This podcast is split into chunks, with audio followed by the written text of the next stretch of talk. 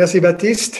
Merci aussi à elle et Noémie qui sont même pas là, mais merci pour leur, leur travail en avance. Euh, je vous invite à prier et ensuite nous allons regarder le texte, mais je vais demander à, Baptiste s'il veut lire le texte euh, après que je, je prie. OK? Seigneur, merci pour euh, la possibilité aujourd'hui, même si c'est par euh, Internet, d'avoir ces moments autour de ta parole pour que tu nous enseignes, pour euh, apprendre des choses qui peuvent nous aider dans notre vie jour après jour.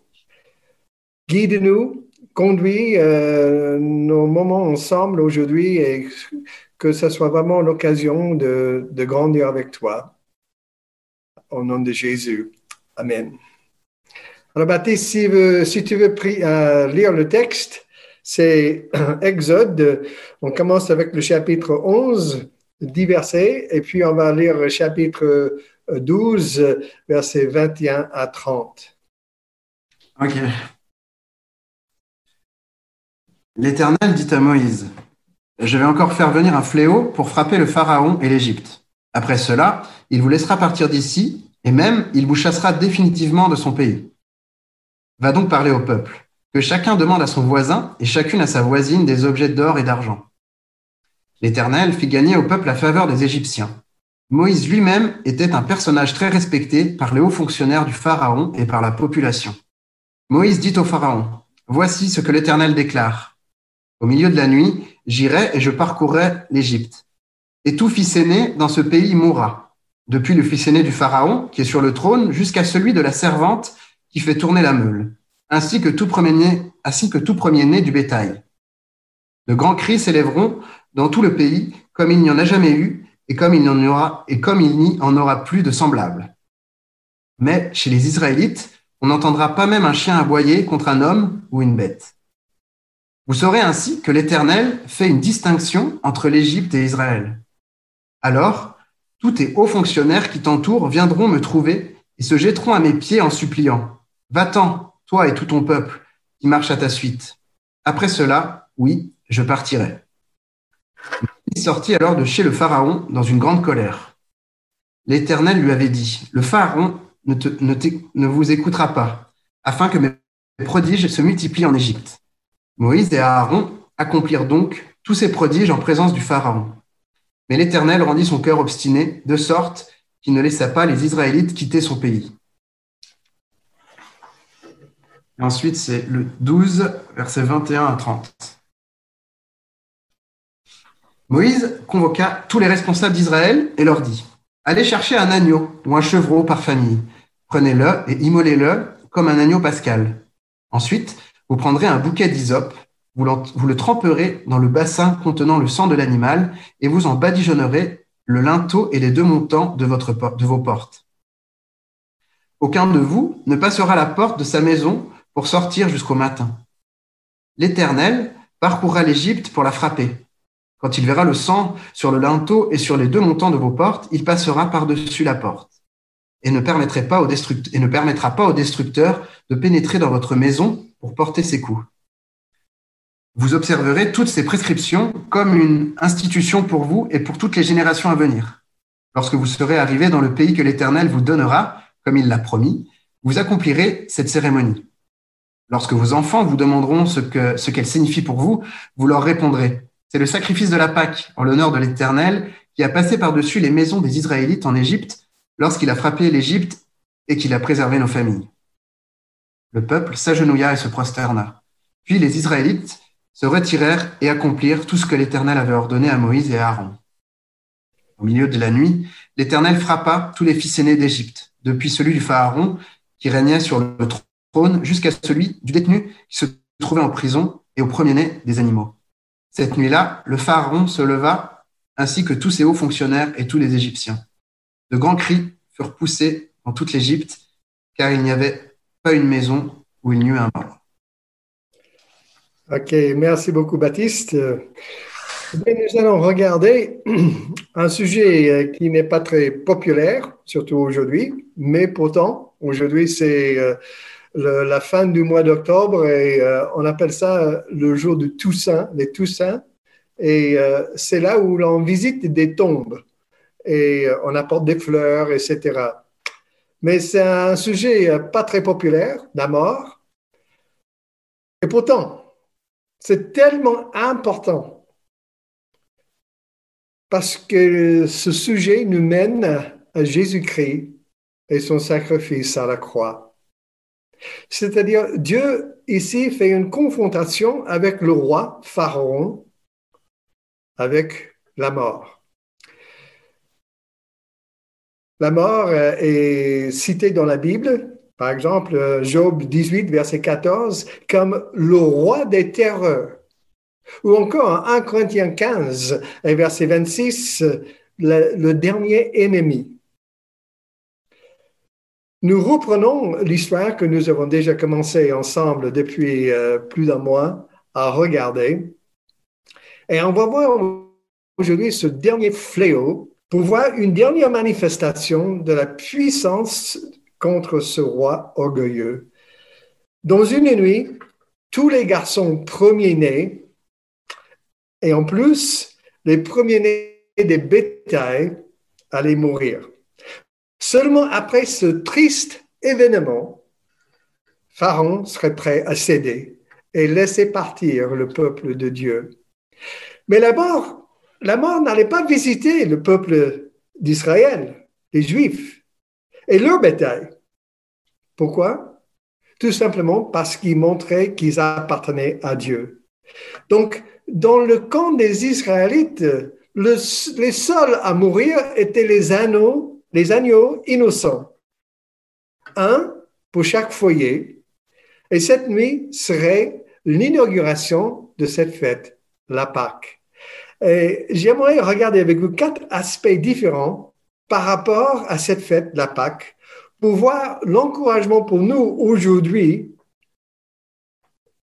Et on va terminer avec la célébration de la Sainte Seine.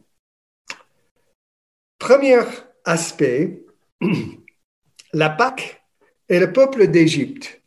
Pour eux, c'était le jugement. Deuxième sujet, c'est la Pâque et le peuple d'Israël. Pour eux, c'était la grâce et le salut. Ensuite, on va voir la Pâque et Dieu, le Seigneur, parce que c'était son œuvre. Et enfin, on va regarder la Pâque et Moïse, parce qu'il a fait ça par la foi.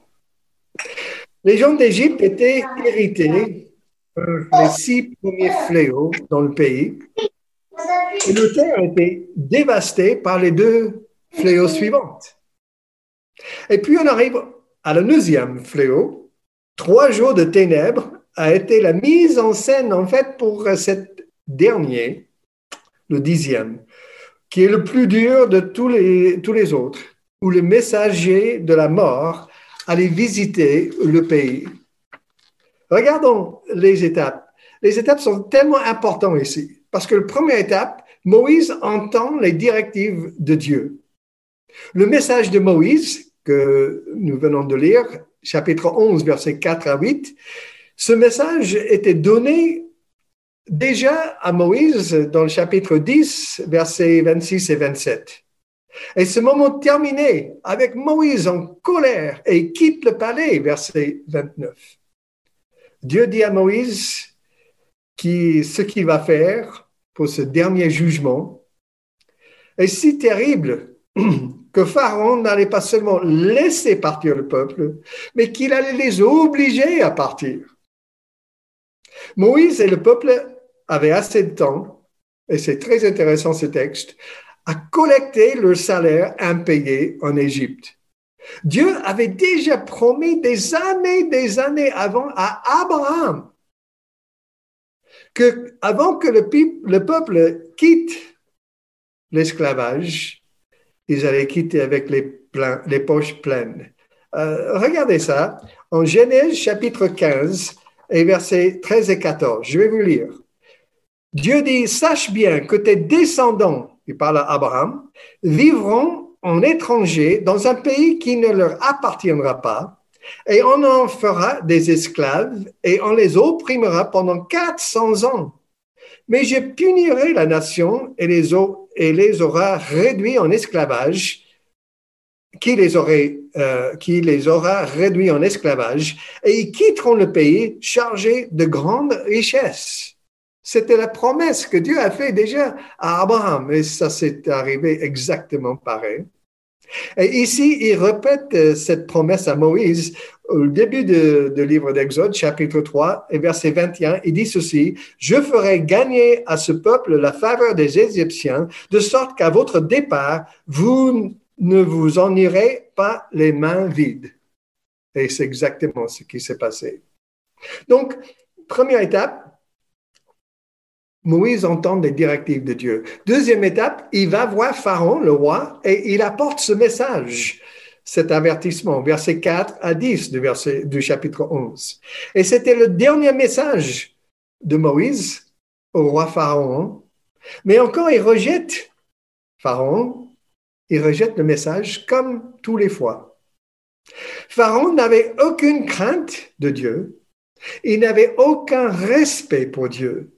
Donc, il ne prend pas les paroles de Moïse, les paroles de Dieu, il ne les prend pas au sérieux. Et vous vous imaginez, son orgueil de ce roi a fait mourir tous ces jeunes hommes aînés et ce qui a apporté une énorme tristesse dans tout le pays d'Égypte. Il pleurait fort. Deux questions. La première, pourquoi Dieu fait mourir les premiers-nés? La deuxième question que je vous pose est liée à la première, c'est-à-dire, est-ce que Dieu fait ceci contre Pharaon, qui est le vrai cible? Et est-ce que c'est juste? Vous savez, dans plusieurs cultures, surtout dans l'Orient, l'aîné est considéré comme spécial. En Égypte, les aînés étaient même sacrés. Et souvenez-vous que Dieu appelle Israël son premier-né, son aîné. En Exode chapitre 4, verset 22, il dit, j'ai appelé mon fils aîné à sortir d'Égypte. Même le, prophète Osée, quand il parle de ce, qui se passe ici, il dit, euh, j'ai appelé mon fils aîné à sortir d'Égypte. Osée 11, verset 1. Franchement, Moïse avait déjà euh, averti Pharaon que la manière qu'il traitait le premier-né, les premiers-nés de Dieu, ou le premier-né, Israël, serait aussi la manière que Dieu traiterait les premiers-nés en Égypte, le peuple de Pharaon. Qu'est-ce que Pharaon a fait avec les premiers-nés? Ben Déjà, on a toute cette histoire, comment il a noyé les bébés du peuple juif. Et ces officiers ont maltraité les esclaves dans le travail. Alors, en prenant la vie des premiers-nés des, Égyptiens, le Seigneur ne fait que rendre à Pharaon selon son propre méthode et façon de faire. Vous savez, cette idée de compensation est une loi fondamentale de la vie et c'est dans la Bible aussi. Matthieu 7, versets 1 et 2. Jésus dit ceci, ne condamnez pas les autres pour ne pas être condamnés vous-même, car vous serez condamnés de la même manière dont vous aurez condamné, et on vous appliquerait la mesure dont vous vous serez servi pour mesurer les autres. C'est ce, cette loi fondamentale de la vie, la compensation. Dieu n'est pas injuste en laissant agir cette loi dans le monde. Même Pharaon, il a noyé les bébés juifs, alors Dieu laisse mourir l'armée égyptienne noyée dans la mer. Même Jacob, qui était aussi un des peuples d'Israël, au début, Jacob a menti à son père Isaac. Vous vous souvenez? Et des des années plus tard, ses fils ont monté aussi à leur père, Jacob. Il a vécu la même chose. On pense à David, qui a commis l'adultère. Il a fait mourir le mari de cette femme et la fille de David était violée et deux de ses enfants ont été tués. C'est pour cela que l'apôtre Paul a écrit en Galates 6, verset 7, On reçoit selon ce qu'on sème. Alors, non, on ne peut pas questionner la justice de Dieu dans ses actes. Psaume 89 et verset 15 nous dit, les assises de ton trône, Dieu, sont justes et droits. Mais pourquoi le fait qu'un homme résiste la main de Dieu? Pourquoi la mort de tous ces hommes? Il y a certaines questions, je pense qu'il faut juste faire confiance à Dieu. Et je pense à ce, verset en Genèse, chapitre 18, verset 25, qui dit, Celui qui juge toute la terre, c'est-à-dire Dieu, n'agira-t-il pas selon ce qui est droit? Est-ce que Dieu, qui est souverain, est-ce qu'il va pas faire justice dans ce monde? Absolument. Pharaon et le peuple égyptien ont résisté le message de Dieu, la grâce de Dieu, même avec toute cette lumière que Dieu leur a donnée. C'est pourquoi aujourd'hui même, moi je vois autour de moi, on parle avec euh, les gens du Seigneur et ils ne veulent pas entendre. Pourquoi les gens n'écoutent pas les avertissements aujourd'hui de Dieu? Même avec ce virus, Dieu est en train d'attirer l'attention des gens, qui est quelqu'un au-dessus. Ils ont on a besoin de Dieu dans notre vie, mais on rejette. La grâce et la miséricorde de Dieu auraient dû faire plier Pharaon le roi. Mais non, chaque fois, il répond en endurcissant son cœur. Donc, première, la Pâque et le peuple d'Égypte et c'était le jugement de Dieu. Deuxième aspect, c'est la Pâque et le peuple d'Israël. Et là, c'est la grâce et le salut. Parce que la Pâque a démarré une nouvelle étape pour Israël. Quand le Seigneur a libéré d'esclavage euh, son peuple, ça a démarré un nouveau jour et une nouvelle vie pour ce peuple. Un thème que j'aime beaucoup, qui traverse toute la Bible, commence avec Isaac et son père Abraham, qui sont en train de monter la montagne pour faire le sacrifice. Qui était le sacrifice? C'était Isaac, le fils. Mais en montant, Isaac pose cette question à son père Abraham. Il dit, Papa, où est l'agneau pour le sacrifice? Bonne question. Et vous savez, cette question traverse tout l'Ancien Testament. Où est le Messie? Où est celui qui est promis de Dieu pour sauver son peuple? Et puis, on voit la réponse en Jean chapitre 1, verset 29. Jean-Baptiste voit arriver Jésus aux eaux de baptême. Et Jean-Baptiste dit, Voici l'agneau de Dieu qui ôte le péché du monde. Voici l'agneau. L'agneau de la Pâque, ici, est en fait une image de Jésus-Christ au Nouveau Testament qui est venu sauver l'humanité. L'agneau, c'est un sujet extraordinaire parce que regardez comme ça marche ici. D'abord, l'agneau était choisi. Chapitre 12, versets 1 à 6, il dit que le dixième jour du mois, il fallait choisir l'agneau. Il fallait garder quatre jours pour vérifier qu'il n'y avait pas de défaut. Avec Jésus. Jésus était choisi déjà avant la fondation du monde pour ce rôle.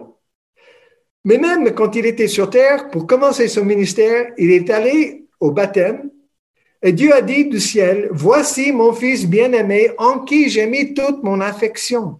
Il était déjà choisi et préparé par Dieu. Jésus était questionné à la fin de sa vie par la Sanhédrin, les responsables juifs et par Pilate, le roi, pour chercher le moindre de faute. Mais ils n'ont pas trouvé de faute. Il n'y avait pas de péché. 2 Corinthiens 5, verset 21 dit, c'est lui qui était innocent de tout péché. Alors le quatrième jour du mois, l'agneau était immolé et son sang appliqué sur les linteaux de la porte. Vous avez remarqué, c'est pas la vie de l'agneau, qui sauvait le peuple, mais la mort de l'agneau. C'est pourquoi en Hébreu chapitre 9 verset 22, il dit sans l'effusion de sang, il n'y a pas de pardon. Je connais les gens aujourd'hui qui n'ont pas peur de suivre un peu la vie de Jésus, lire des textes. Ils disent même, euh, les enseignements de Jésus, euh, c'est pas mal. Mais quand on parle de la mort et la résurrection de Jésus, la mort de Jésus, non, il ne veut pas s'entendre. Non, c'est la mort, mes amis, à la croix, qui a payé le prix pour nos péchés lorsque le sang de Christ était versé. Jésus est devenu péché pour nous. Il a pris nos péchés sur lui. Il est devenu notre substitut. Il a souffert le jugement de nos péchés pour nous à notre place. Mais encore, notez bien, c'était euh, le sang devait être appliqué au linteau de la porte. Ce n'était pas assez de tuer l'agneau. Dieu a promis, Exode 12, verset 13, quand je vois le sang, je passerai par-dessous. C'est-à-dire, ce n'est pas suffisant de savoir que Jésus est mort à la croix pour même les péchés du monde. Il faut approprier la mort de Christ et le sang de Christ sur notre propre vie. Il faut dire, Jésus est mort pour moi à ma place. Galates 2, verset 20. Eh bien, encore, euh, Tiffany nous a fait un super beau dessin. Moi, j'ai le dessin avec moi, mais je vais demander à, Sylvain s'il veut mettre ça pour tout le monde à voir. Merci Tiffany pour cette belle illustration. Les Hébreux, en faisant cette marque sur leur maison, ont mis tout leur espoir et leur confiance en Dieu. Et nous, aujourd'hui, toute notre confiance et notre espoir doit être placé en Jésus-Christ qui, a, qui donne, qui a donné sa vie pour nous à notre place, son sang qui a coulé pour nous, pour nous sauver. Aujourd'hui, c'est vrai, on ne fait pas une marque sur les linteaux de la porte, mais de manière imagée, on fait cette marque sur notre cœur, sur notre vie, avec le sang de Jésus. Et on se place sous la grâce et sous la protection de Dieu. Alors merci Tiffany pour cette euh, belle image que tu as dessinée. Notre foi est peut-être faible. Moi, j'entends des gens qui disent, ouais, mais non, je ne peux pas, j'ai pas assez de foi. Mais notre foi est peut-être faible, mais attention, ce n'est pas notre foi en notre foi qui nous sauve. C'est notre foi en Jésus et le sang de Jésus et son sacrifice à la croix. C'est ça qui nous sauve. L'agneau a été choisi. L'agneau, maintenant, est aussi, verset 8 à 11, cuit et mangé.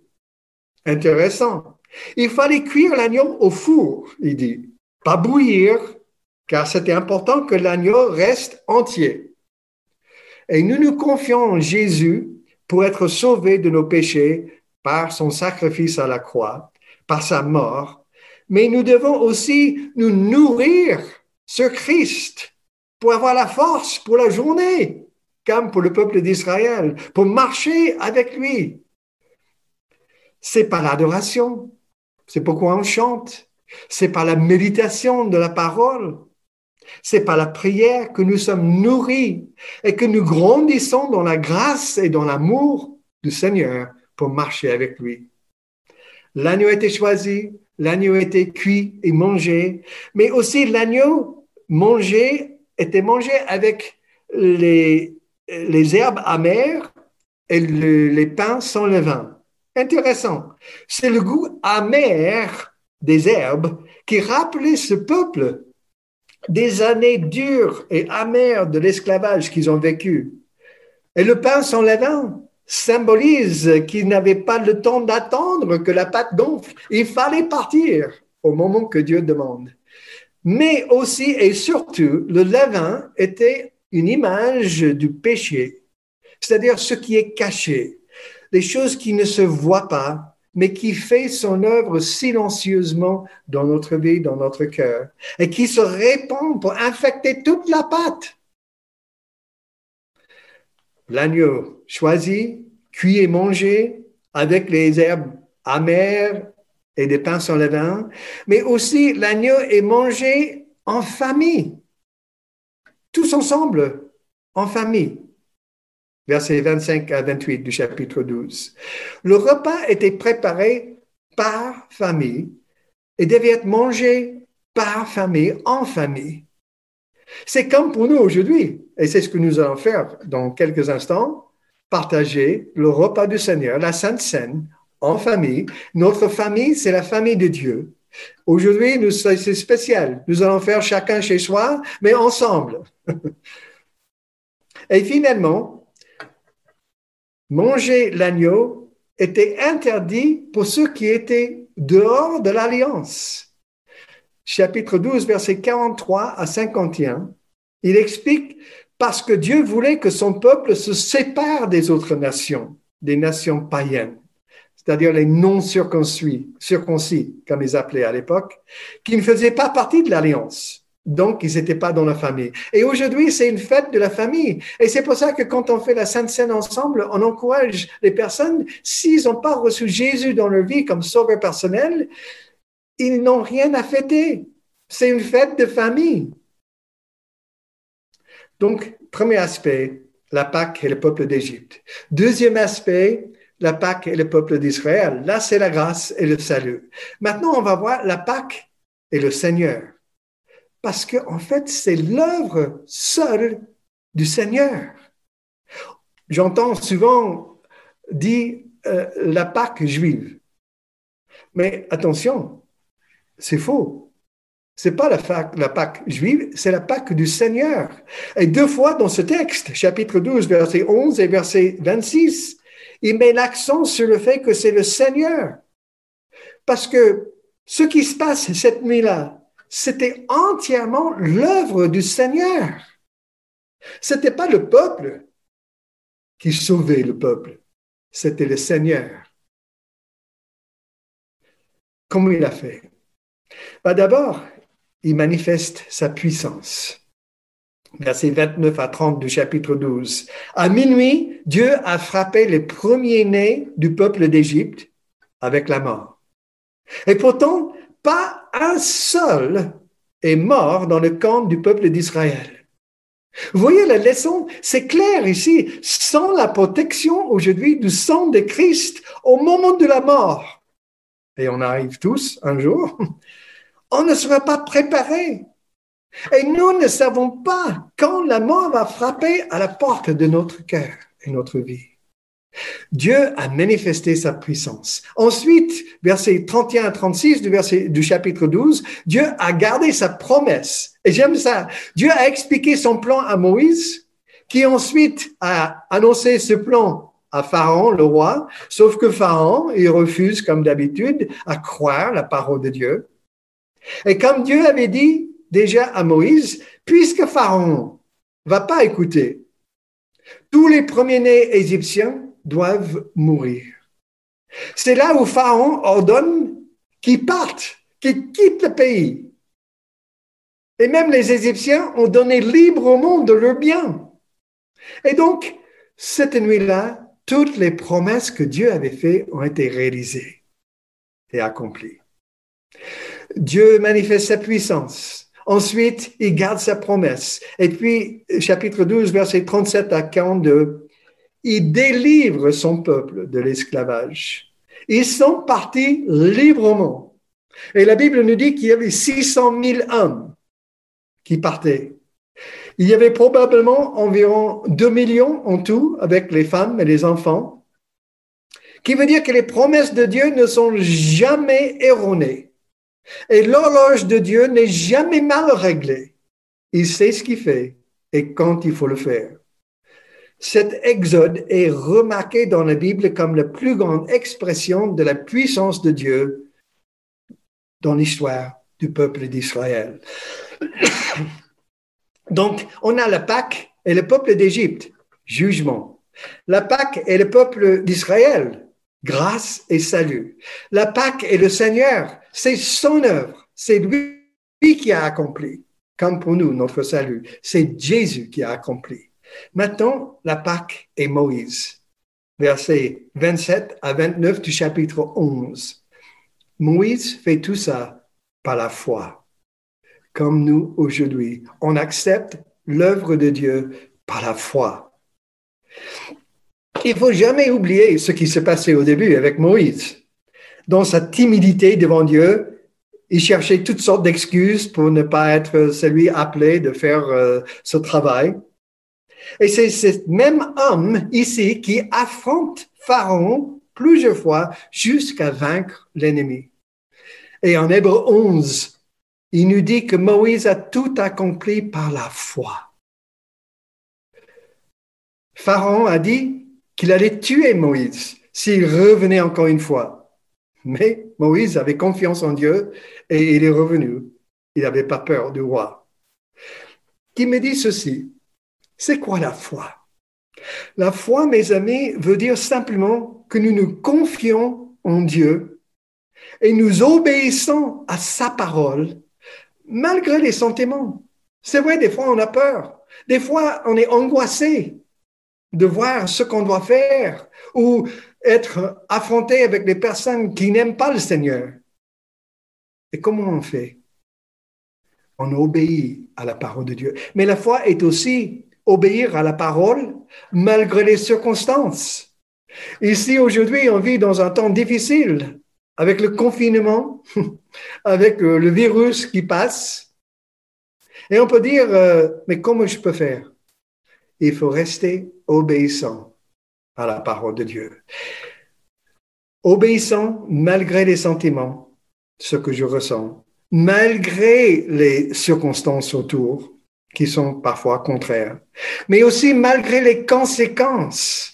On regarde toujours, mais on a toute une liste en Hébreu 11 des personnes qui ont donné leur vie. Ils ont perdu la vie malgré les, les conséquences. Ils ont vécu obéissant à la parole de Dieu. Vous voyez, par la foi, Moïse est retourné en Égypte. Il n'avait pas envie au début. Pourquoi? Pour délivrer le peuple de Dieu. Et c'est par la foi que le peuple est sorti du pays. Plus tard, c'est par la foi qu'ils ont traversé la mer Rouge.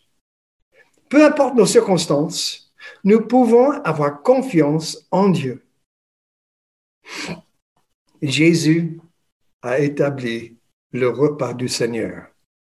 Après avoir emmené les disciples à célébrer la Pâque, parce que il est l'accomplissement de la Pâque. C'est lui l'agneau immolé qui est mort pour les péchés du monde.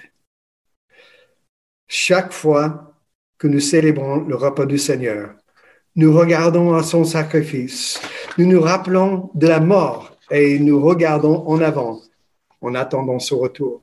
Vous vous souvenez du dessin de Tiffin? C'est exactement ça. Le sang de l'agneau est appliqué au linteau de la porte de notre cœur. Et vous imaginez, un jour, à son retour, il y aura encore un exode extraordinaire. La Bible dit que les morts en Christ seront ressuscités et les croyants vivants seront enlevés ensemble pour aller au ciel avec le Seigneur pour l'éternité. 1 Thessaloniciens 4. Tout tout ce que je peux dire, à la fin, c'est Alléluia. Quel sauveur. Mais, mes amis, est-ce que tu connais ce sauveur? Est-ce qu'il est aussi ton sauveur personnel? Ce n'est pas assez qu'il est mort pour le péché du monde. Il faut le recevoir comme sauveur personnel.